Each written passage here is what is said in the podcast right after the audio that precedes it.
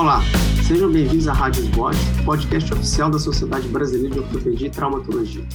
Hoje teremos mais um episódio do programa Dose de Atualização com o tema Lesões da Articulação Radionadistal. Eu sou o Dr. Luiz Henrique Vilela, cirurgião de mão e superior do Hospital Márcio Cunha em Ipatinga, Minas Gerais.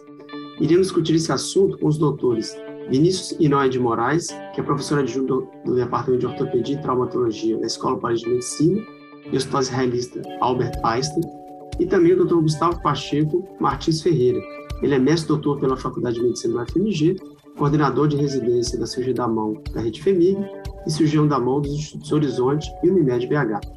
Estaremos falando sobre as lesões da rádio nadistal, principalmente sobre a instabilidade aguda e crônica e artrose pós-traumática impacto no carpal. É, Vinícius, geralmente assim a lesão é, que causa né, essa instabilidade da rádio nadistal, ela nunca vem isolada, né?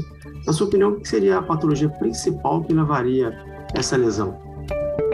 É, pois é, essas lesões, na verdade, elas é, se desenvolveram né, e foram melhor estudadas junto da, das fraturas da extremidade distal do rádio.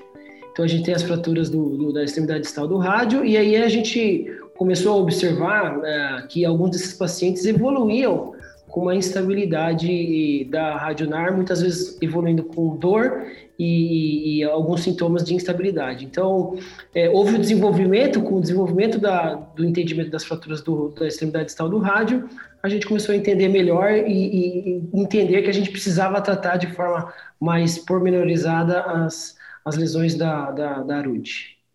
Perfeito. O Gustavo, é realmente difícil de testar no início, né? É, a, a instabilidade, paciente com uma fratura, por exemplo. Como é que é a sua abordagem? Você faz algum exame de imagem? Você né, pensa em, exame clínico? Como é que é a sua abordagem? É, pensando na fratura do radistal, né, Luiz? A gente, é, primeiro, você tem alguns sinais clínicos, né? Então, você tem, às vezes, um encurtamento muito grande é, do rádio, às vezes, uma abertura do, do espaço da radionar distal. Você tem alguns sinais radiológicos que podem ser vistos e após a fixação, é mandatório a gente fazer os testes né, na, na fase aguda. Então, a gente faz normalmente o teste da translação é, e verifica tanto na posição neutra quanto supinação e pronação se há uma instabilidade em um dos planos né, sagitais da articulação radionadistal. É, algumas fraturas já são caracteristicamente associadas a essa, a, a essa lesão ligamentar, né, essa lesão, essa instabilidade, como, por exemplo, a fratura de galease. Então, a gente também tem sinais radiológicos que, que nos indicam isso aí. O Gustavo, pensando exatamente em atualização, né, eu acho que a artroscopia hoje é uma ferramenta bastante importante para a gente poder associar né, o tratamento da fratura. O que, que você tem a, dizer né, sobre isso? Então, a, a artroscopia, ela tem uma importante é, é, uma, é uma importante medida tanto para diagnóstico quanto tratamento, né? Então, ela, a gente pode associar é, a artroscopia com a fixação do rádio e, ao mesmo tempo, fazer uma inspeção articular e verificar se tem a lesão ligamentar e fazer o reparo ao mesmo tempo. Antigamente, se fazia a artroscopia úmida somente, né? E aí a gente tinha que esperar alguns dias da fratura, porque poderia haver uma infiltração, né? Se colocar soro na articulação com pressão, isso poderia extravasar para os tecidos e levar a uma síndrome compartimental. É, com o advento até do, Del Pinhal, que divulgou e difundiu a artroscopia seca, é, você tem a possibilidade de fazer isso na fase aguda, e é o que eu utilizo mais. E aí a gente faz a fixação o método aberto, né, da, coloca a placa no rádio, depois inspeciona a articulação, se tiver a, a lesão da fibrocartilagem, você já faz o reparo com várias técnicas que tem disponíveis. Beleza. Ô Vinícius, e que teste que a gente pode fazer por artroscopia para a gente poder definir aí se tem, tem essa lesão mesmo? É, é, é, bastante interessante né, a gente pensar que a gente evoluiu para o diagnóstico artroscópico das lesões da, da fibrocartilagem. E, assim, só para a gente tentar retomar algo antes da gente falar do que é o, o supra-sumo aí do, do, que é a artroscopia, uhum. é, algumas dicas, porque às vezes a gente está em lugares em que as pessoas não têm treinamento para artroscopia do punho, a gente às vezes está falando para ortopedistas em geral, e uma, uma, dica que eu uso bastante na prática é o paciente anestesiado, é a gente fazer uma avaliação, uma gaveta radionar, né, é, é, do, do, do, lado não acometido, por exemplo, quando a gente está diante de um cenário de uma fratura da extremidade distal do rádio, então a gente faz uma gaveta radionar, memoriza como que é o stop, e aí depois da fixação, depois da fixação eu gosto bastante de, de fazer também uma gaveta radionar do lado, depois da, da, da fixação da fratura, para a gente verificar, mesmo antes da, mesmo antes da, da é, de a gente eventualmente fazer uma artroscopia seca ou úmida, da gente, da gente ver se realmente existe uma instabilidade franca da radionar que vale a pena a gente instalar um artroscópio, um artroscópio uh, ah, para cuidar dessa lesão. Então, é uma dica bastante assim do dia a dia. É, porque a maioria realmente dos tratamentos a gente vai pensar em artroscopia, a gente vai fixar a fratura e, e avaliar clinicamente. Acho que ressonância também não é muito o dia a dia de todo mundo, né, de, fraturas do radical, claro. Né? Ô Luiz, existe até, acho que você iria citar, uma classificação, né, que para o ortopedista geral é muito boa, que é a classificação de Diego Fernandes, porque para não se dar só atenção à fratura, ele fez uma classificação que divide em estável, instável e potencialmente instável. Então, são alguns sinais é, que você avalia o paciente e tem como predizer que aquele paciente tem uma instabilidade da rádio distal e que essa tem que ser tratada associada ao tratamento da fratura do rádio, né? É, bem lembrado. E, e, com certeza, sim, antigamente se pensava muita atenção no estiloide da una. Na verdade, a gente pode ter fratura do estiloide da una sem uma instabilidade. As pacientes mais idosos, com osteoporose, por exemplo, isso pode acontecer, então não é um preditor de instabilidade. A instabilidade é a lesão exatamente da inserção, né, lá da, da região, bem na fóvea mesmo, do, né, da fibrocartilagem. É, o Vinícius, então, você estava falando disso e dos testes também, né, acho que para quem vai fazer artroscopia isso é importante, né? Sim, sim, não, é, não, com certeza é bastante importante. Outra coisa que eu levo bastante em consideração, ainda é, lembrando um pouquinho desse exame físico, é tentar fazer esse teste da gaveta é, nas três posições, né? Em neutro, em supinação e em pronação. Uh, isso ajuda bastante a gente tentar entender se existe algum dos dois folhetos, ou folheto anterior ou posterior do complexo da fibrocartilagem triangular que está acometido. E, e, e, outra coisa que também que evoluiu bastante é, você acabou falando um pouco sobre a ressonância, mas em lesões subagudas, a, a, evolução, e eu vejo aqui, pelo menos aqui em São Paulo, com os radiologistas, que a evolução da, da ressonância magnética permitiu diagnósticos muito precisos de, de, de, de lesões da fibrocartilagem. Talvez a, a, que passe mais desapercebido no primeiro momento são as lesões do tipo 1C, né, da fibrocartilagem, que são de difícil diagnóstico, mas a lesão que é potencialmente, as duas lesões que são potencialmente instáveis e que levam a um prejuízo para o paciente se a gente não tratar, que são as lesões do tipo uh, o 1B e 1D, né, desinserção da incisura ulnar do rádio e desinserção na fóbia, na fóbia, essas duas lesões têm uma, uma boa acurácia diagnóstica na ressonância nuclear magnética. Lembrando só que é, que você falou dos testes, mas uma coisa importante também é comparativo, né, do, do contralateral, porque muitas vezes a gente tem pacientes com frouxidão ligamentar que tem já uma, caracteristicamente, uma translação um pouco maior da radionadistal. Perfeito. lembrado. É, e passando das lesões agudas para as lesões mais crônicas, né, isso é importante também, que às vezes você não consegue o diagnóstico, o paciente vem de uma lesão que não foi avaliada, né, eu acho que é importante falar também do manejo ligamentar, as técnicas reconstrutivas em, em, em casos mais crônicos, né, não só os casos agudos. Então, a gente tem técnicas clássicas, né, é, na Europa, Estados Unidos, e técnicas hoje, né, da, da nossa, nossa prata da casa, né, puxar o peixe para o seu lado, né, Gustavo? A sua, tese de doutorado, tem um, também uma, uma técnica interessante do grupo do Márcio White, foi publicado na RBO. Você quer falar sobre isso, Gustavo? Claro. É, eu acho assim, Luiz, é, o tratamento da fase aguda e da fase crônica com artrose, ele já, é, já existe um certo consenso, são técnicas já tradicionais e que a gente tem indicações boas para cada tipo de lesão. A, a, lesão não reparável com paciente sem artrose, então, paciente com uma lesão crônica sem artrose, aí existe uma série de técnicas na literatura, né? É, nenhuma delas é superior a outras, até porque não se consegue fazer trabalhos comparativos, a casuística não é muito grande, e, e muitas vezes não tem como comparar um caso com o outro. Eu tive muita dificuldade para fazer as técnicas tradicionais. É, a técnica de Brian Adams eu achei muito difícil, é, passar o furo intraarticular, passar enxerto de tendão, faltava tendão, né? então muitas vezes você tem que fazer uma complementação com enxerto, é, além do enxerto, fazer uma complementação com outra parte outro, outro tendão. Então, eu desenvolvi essa técnica que é feita com uma tira do flexor lunar do carpo, e, e aí você faz dois furos. Então, tem algumas vantagens. São o mínimo de furos intraósseos possíveis, né, que são citados na literatura. É, o enxerto, normalmente, o tamanho dá, e aí você faz uma estabilização tanto volar quanto dorsal e fecha no plano sagital e no plano coronal também. Então, não sei se tem é, é, imagens, né? Mas, assim, é difícil de, de, de, entender como que são as técnicas, mas é, essa minha tem essa vantagem em relação a isso. É, acho que é bem interessante. Né? Então, tanto a sua técnica utiliza a tira do flexor lunar do carpo, quanto a do grupo do White, que usa o braxio radial, né? Na verdade, a reconstrução dele é um pouco mais extraarticular, mas estabiliza também, né? Muito bem. Então, Gustavo, hoje tem se dado importância, né? A técnica do White, não sei se o Vinícius ia falar sobre isso, é, é, tem se dado importância na, na parte distal da membrana interóssea. Só que, é, a meu ver, ainda os trabalhos biomecânicos mostram que os ligamentos radionares eles são os mais importantes na estabilização da radionar distal.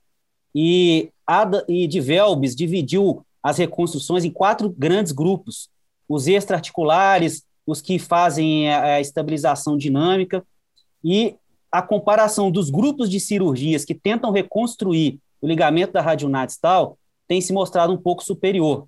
Né? Então, por isso que, que a maioria das técnicas são é, uma tentativa de aproximar dos ligamentos radionares, tanto dorsal quanto palmar.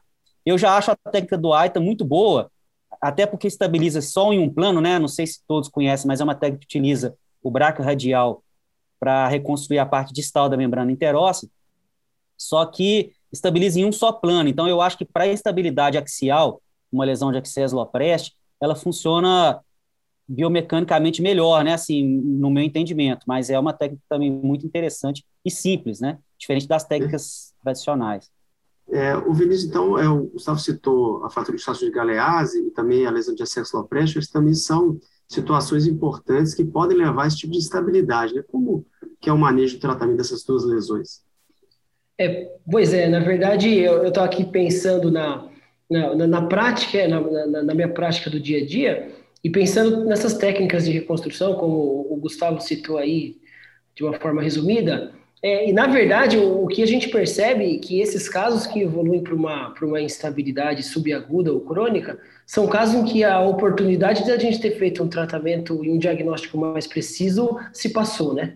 Então, eu acho que às vezes precisa lembrar que, via de regra, o tratamento inicial de uma lesão da fibrocartilagem com, com potencial instabilidade é com a utilização de, de, uma imobilização que bloqueia a pronospinação, seja uma, um, uma palmar, ou seja um, uma imobilização do tipo sugar tongue, que bloqueia a pronospinação.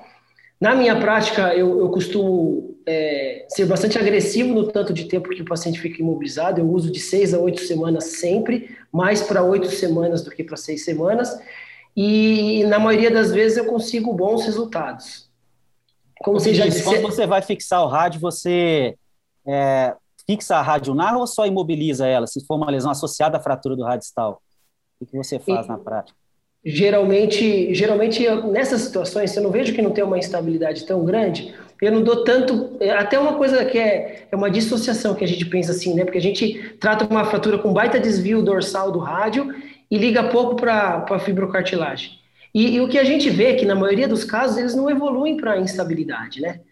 E, e, e, assim, quando a gente tem uma situação em que existe uma lesão é, é, isolada da fibrocartilagem, num paciente jovem, que é o cenário mais, mais dramático, digamos assim, que a gente tem geralmente uma lesão da, do meio da substância da fibrocartilagem, esse é o paciente que, eu, que ele fica oito semanas imobilizado comigo e geralmente ele não evolui para instabilidade. E os pacientes que chegam para mim com instabilidade, não sei se é o que acontece com vocês, ele já tem uma instabilidade crônica e aí você vai fazer uma ressonância, ele já tem um, um, uma, um início, uma artrose inicial da, da ARUD. Não sei se vocês têm essa mesma... A maioria dos pacientes. É difícil pegar pacientes aqui com instabilidade crônica da radionar e com a cartilagem bem preservada.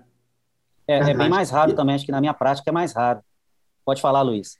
E vocês preferem mobilização em supinação, em, em pronação, em neutro, ou a fixação com feed kit na, na, entre o rádio e a na, na, no Galeás, né? Então, eu, eu penso muito na janela de oportunidade, né? Igual o Vinícius falou. Quando eu tenho uma fratura do rádio, Vinícius, eu fixei o rádio, ainda tem uma instabilidade, eu prefiro fixar a arude, sabe? Porque por mais que a, a imobilização possa afrouxar, né? Por mais que o paciente possa ter cuidado, existe um risco de, de se perder a posição adequada. E, e, e aí é, talvez você perca a janela de oportunidade.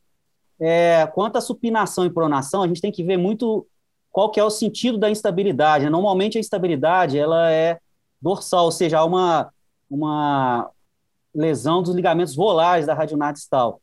E aí a, a, a, imobilização e supinação é a que é a mais utilizada. Mas se for uma instabilidade volar ou uma instabilidade franca, aí já há uma controvérsia em qual tipo de, de, mobiliza, é, de posição do antebraço deva ser feita a, a fixação e imobilização difícil que o paciente às vezes tira a imobilização em casa para curativo, né? Então você, você deixa a supinação e depois é perdido isso. Então realmente a fixação às, às vezes é mais garantida, vamos dizer assim. E um macete importante é sempre passar as quatro corticais, deixar o fio realmente, a gente passa da una para o rádio, é um pouquinho mais longo, que se quebrar, você tem onde tirar o fio. Né? É Dos dois lados. importante. Perfeito. Dos dois lados. É, e um tema assim que é um pouco mais raro, né, e bastante complicado do ponto de vista da literatura é a lesão de sexo apreste, né, Vinícius? O que, que você me, me fala sobre isso? Então, lesão de excesso no preste já é uma lesão mais dramática, porque a gente já tem uma lesão estruturada de toda a membrana interóssea, né? Aqui, o que a gente tem que fazer? Tem que partir do princípio básico de que a gente tem que fixar a fratura, é, a fratura do rádio, e aí, depois da fixação da fratura do rádio, eu gosto de examinar bem a, a, a rádio e geralmente eu deixo esse paciente com uma imobilização e semissupinação por pelo menos umas seis semanas.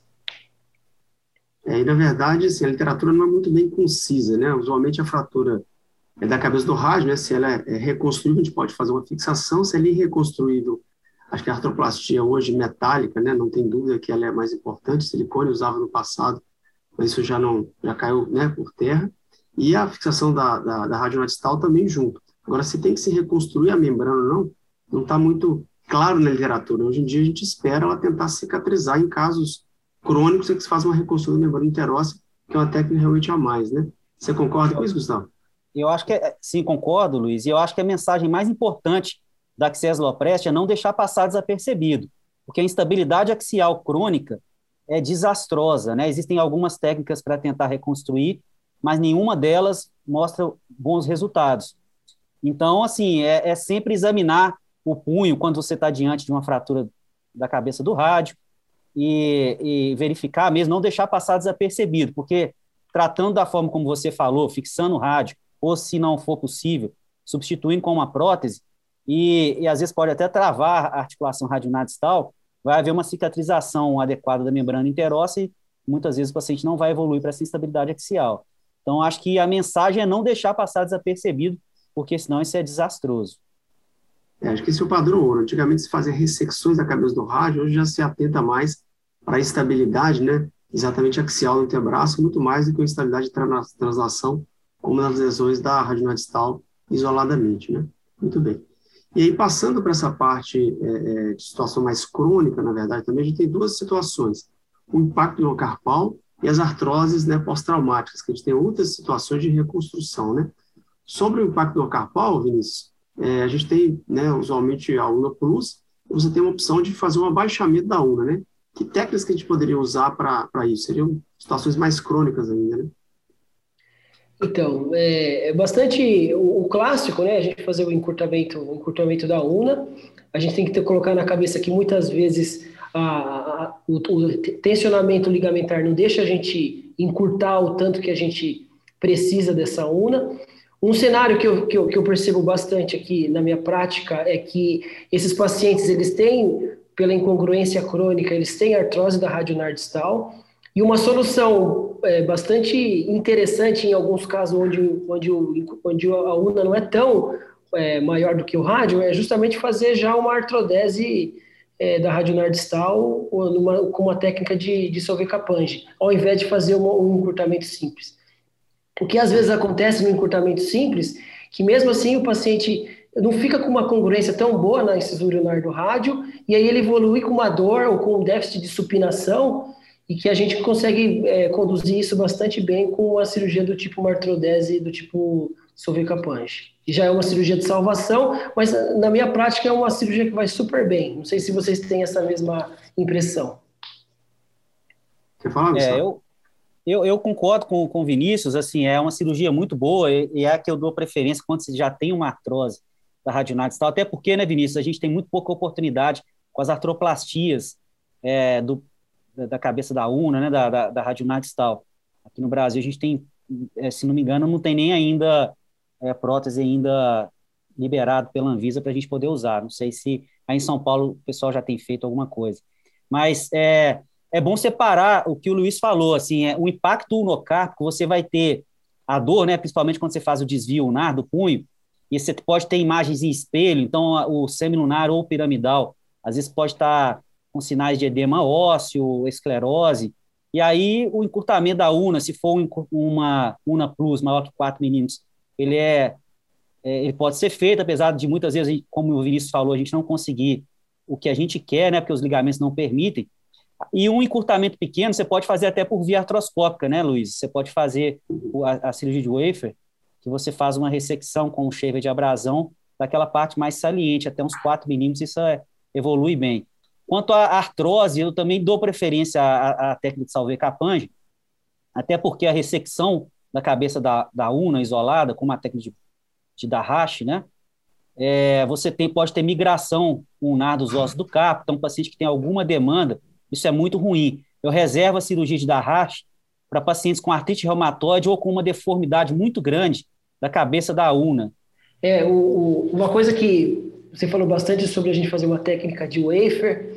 É, eu tenho uma experiência bastante boa é, de fazer wafer mesmo tradicional, sem artroscopia.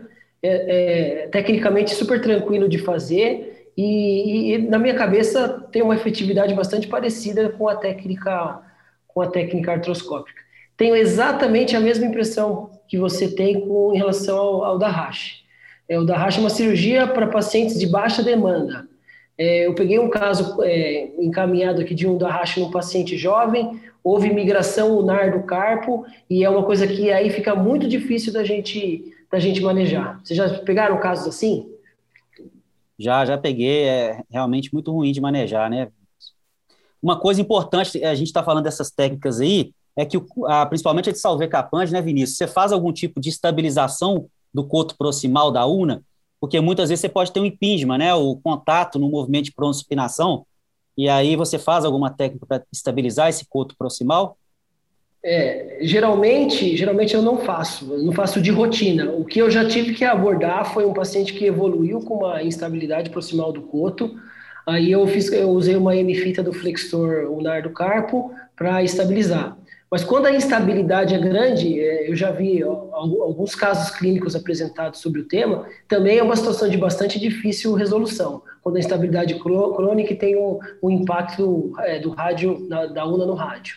Então também é uma coisa que a gente precisa ficar bastante, bastante é, alerta em relação ao nível da osteotomia para a gente gerar ali a, a pseudoartrose para que o, a, a seja naquela posição e não gere uma instabilidade indesejada. E cortar menos, né? Cortar um centímetro, por exemplo. O risco que a gente teria seria refazer, né? Aquela, aquela pseudartrose, né? Calcificar de novo. Mas se a gente tirar menos, você vai ter menos estabilidade. Essa técnica de brain Jupiter é interessante. Se a gente pensar que quem roda, na verdade, é o rádio e não a UNA, na verdade, o impacto é da UNA com, do rádio com a UNA. Então, muitas vezes a estabilização da UNA ela não resolve muita coisa. Não sei se o Gustavo, na técnica que ele, que ele propôs, né, a sua técnica de doutorado, tem essa possibilidade também, Gustavo? Não, mas é para indicações diferentes. Possibilidade de quê? De estabilizar o. É o curso da utilizar... por exemplo? Não, o que eu utilizo na, na, de rotina é utilizar o extensor lunar do carro, uma tira dele, para fazer a estabilização. Quando eu faço a técnica de salve capange, como eu faço a incisão dorsal, é porque você tem duas formas de estabilizar, com uma tira do, extensor lunar do carpo ou com uma tira do flexor lunar do carpo. Mas como a incisão é dorsal, eu utilizo uma tira do extensor lunar do carpo e já faço a estabilização. Passo intramedular no coto proximal e saio a 90 graus e suturo nele mesmo, né? Fazendo uma estabilização, evitando um pouco o impingement, né? Mas é o que Essa você falou, normalmente é um pouco controverso porque é o rádio que, que bate na UNA, né? O movimento é o rádio ao redor da UNA. E muitas vezes essa estabilização não vai ser efetiva. É, a gente faz a tentativa né, de, de alguma coisa mais para estabilizar, para gente sair satisfeito da cirurgia. Então, é uma opção a mais né, que a gente teria. Né? E realmente as artroplastias no Brasil a gente não tem é, é, oportunidade né, de fazê-las, né? assim como outras artroplastias de outras articulações, elas vão evoluindo, vão chegar para a gente, né? a gente deixa é, os europeus americanos terem suas complicações, a gente tem articulações é, artroplásticas da cabeça da urna parciais ou totais, e até da, completamente da rádio distal, né, com fixação no rádio, mas ainda são situações que a gente não tem muita é, vivência, né, obviamente, com isso. Então, a gente fica mais na, situação de salvecapante e ressecções para situações diferentes, né, para artriciomatoides, isso seria um outro tipo de instabilidade não traumática da rádio distal. Né. Gustavo, Vinícius, muito obrigado então, pela participação. Acho que foi um bate-papo interessante, né? É importante a gente discutir essas coisas né, em relação à atualização, no modelo virtual, podcast, mas bastante é, interessante e acessível para todos. É, você acabou de ouvir mais um episódio da Rádio Sbot, podcast oficial da Sociedade Brasileira de Ortopedia e Traumatologia. Todas as edições estão disponíveis no site www.spot.org.br e também nas principais plataformas de streaming. Nos veremos então no próximo episódio. Um abraço e até lá.